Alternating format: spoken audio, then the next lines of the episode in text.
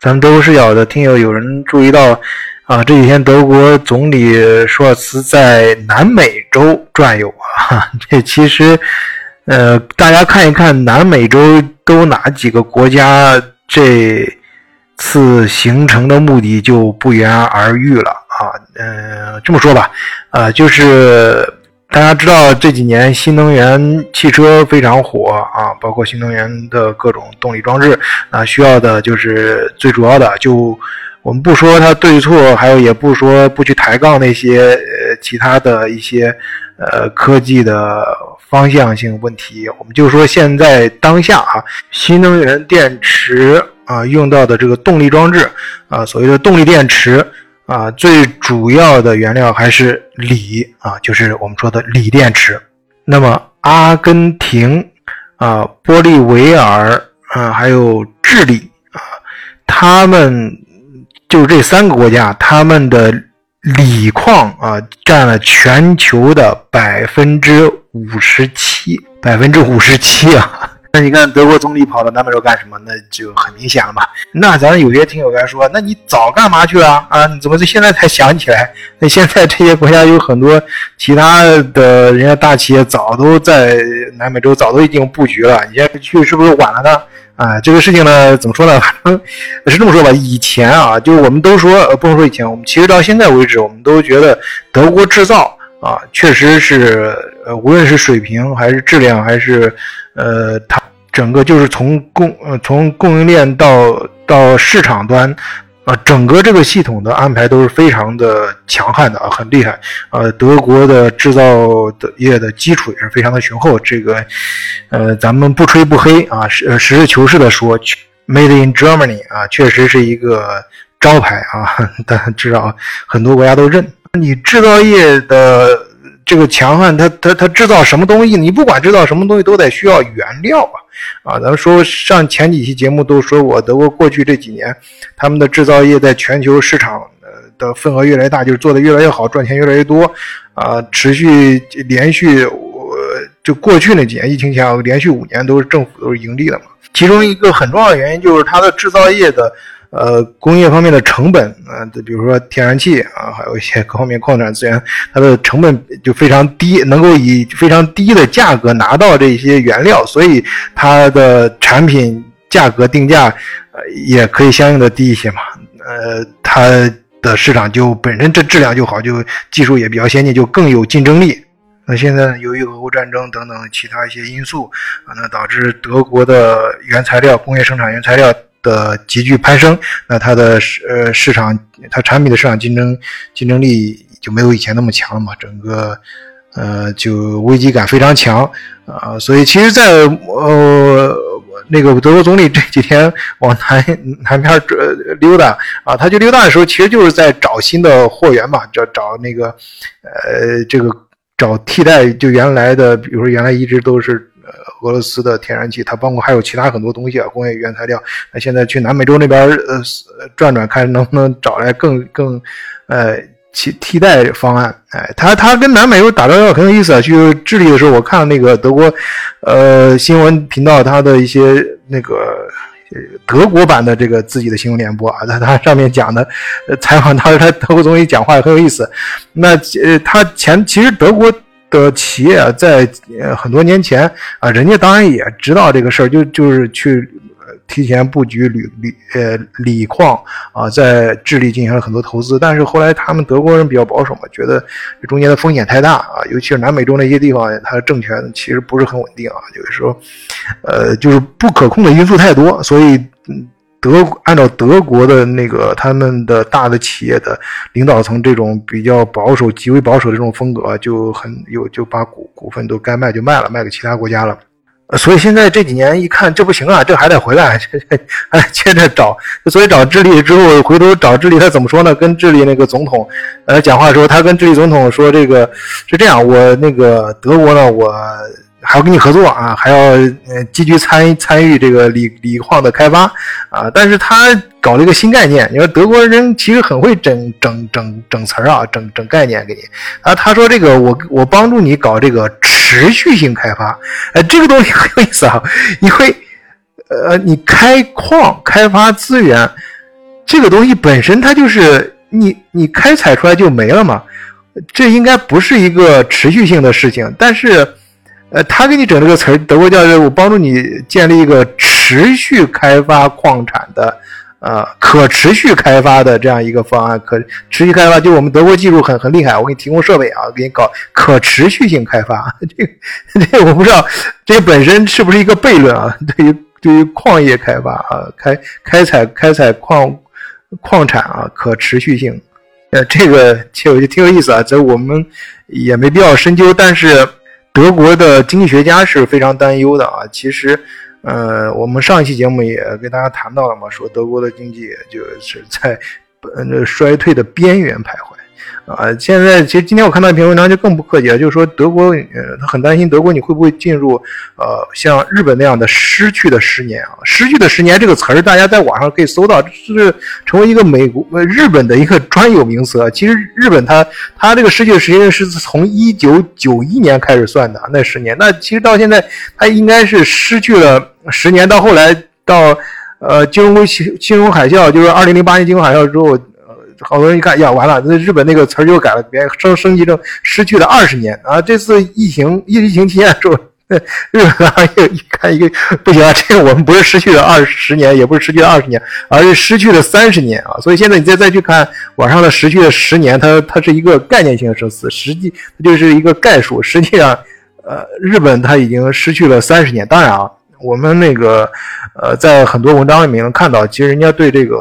日本过去这个失去了，不管失去了十年好，失去了三十年好，这个究竟是不是失去，还是人家那个经济进行了更深层次的改革，更深层次的一些呃，整个经济结构进行更深层次的一些改变，咱咱这个是呃非常有意思的话题啊，这不这我们呃不去。较这个真儿就不不是不是我们短期这个几几几分钟的节目能够说清楚的啊，所以我们今天讲的主要是应用这个词儿，大家知道这个意思，就是德国非常担心啊，担心呢会德国未来的十年会陷入整个经济的呃停滞啊，会会进入这个所谓失去的十年。那实际上在德国刚刚发生的这几这一周，大家也能看到很多事情，就德国很多一些企业啊，就该关的关，该停的停，啊，他当时其实。日本在出现呃失去了十年的时候，就是有一个很有意思的现象啊，就是呃大银行啊就持续的注资给那些所谓叫僵尸企业啊，就是有一些明显挣不到钱的无利可图的，但是依然呃给他注入新的资源维维系它的生存。但是德国好像就不太惯着，德国好多大企的工厂就是虽然德国制造 Made in Germany 非常的著名，但是德国本身自己的工厂也是该卖的都卖。啊，呃，我看那个最新的统计是这样，在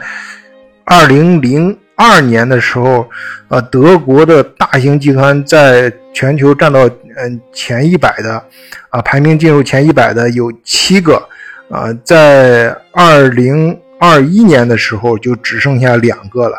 啊，到最新的现在二零二三年的数字是零，啊，已经没有了。就就 德国的大的 concern 啊，这种大型集团啊，现在已经没有了，不是啊，是是进入全球前一百的已经没，已经就是没有了。至少它这个趋势就是很代表一个数据越来越少嘛。啊，当然咱们德国视角嘛，呃，晚醉节目不会给大家简单的去念数字儿啊。我个人的感觉是这样啊，其实德国的啊，并没有数字上反映的这么悲观，其实它也是在一个。呃，积极的变化，寻找新的出路啊，就像这个呃总理啊，这德国的总理没事到南美洲去溜达溜达溜达一样，你甭管整什么新词儿啊，或者是搞什么新概念，总之人家在积极的想办法。这政治家、那个企业家啊、经济学家都没闲着啊。你其实刚刚发生的德国，就我们在在德国生活的华人都知道的事儿啊，在那个科隆啊，刚刚这个福特的中呃工厂被关了，那。几几几千人马上就失业了，那这这个可能几千，咱中国如果是在中国的听友听着，好像感觉不是很大，但实际上对德国来说，这是一个非常非常大的数数字啊，这呃事儿非常大。咱们德国华人在科隆那一带的都知道，这这对周围的影响，因为它整个影，它福特工厂是很大的一个工厂啊，它对周周边的影响是它辐射的对整个供应链和整个。产业那那经济区的影响都是都是不就可以把它比喻成一场地震啊，呃，是一点都不过分啊。但是与此同时啊，也是离那不太远，比如马堡啊，马堡地区啊，就是其实是那儿稍微靠北一点，也是在那一个大的区域里面啊，德国中中中西部这样一个大的区域里面，呃。同时又生长出来新的企业，就像 BioNTech 啊，这大家今年就是和辉瑞合作那个产疫苗那个，这个咱们中国人都不陌生啊。这那个 BioNTech 它又在那儿建了新的工厂，哎，呃，刚默克尔那不是，就是德国总理也去了啊，这当发表讲话讲话，也就是说，其实它它虽然这些这种体量不是很大，但是它代表一种新的。新兴的一些产业啊，德国也在积极的去建厂。它的制造业就是咱中国以前，我记得我小时候看过一个电影，我不知道，我相信很多听友跟我年龄差不多，应该看过有个神鞭啊，就是说这个啊鞭子到最后这个鞭子虽然没了啊，但是这个神还留着啊，就是就是他那个又虽然以前的，就是以前那个神鞭那个头上那个鞭子没了，但是哎就变手上多了一把枪啊，变成了。以前的神鞭变成了现在的神枪手，哎，这个这个虽然鞭子没了，但是神还留着啊。但我觉得德国应该德国制造业这套系统，就我经常在德国视角里面很强调的，就是就是这种系统制造的这种概念啊，这种思维方式啊，应该还还在啊。所以德国它一些传统的一些大的 concern 大的呃集团呢，可能在呃消失或者转型或者重组，但是新的一些也在。呃，逐渐的露出来，逐渐的产生。你比如现在，即使我们刚才刚刚提到的，就是南美洲说到这个锂电池，锂电池工厂，德国这这两年建了可不少啊。就是你像德国，我们从我们从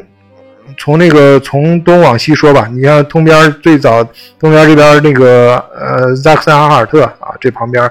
这这原这德国就是比较穷的州啊，它的。穷就意味着成本低嘛，所以很多一些里呃很多一些工厂啊就在这边建建新工厂啊，包括新那马格德堡像英英英特尔好像今年要在马格德堡建定那个芯片厂啊，这然后是那个布兰登堡周边呃那早都那个埃隆马斯克建的那个新的那个。呃，特斯拉的厂，这大家应该都知道了。虽然 节奏非常慢，中间有很多事儿，我前面节目跟大家也聊过。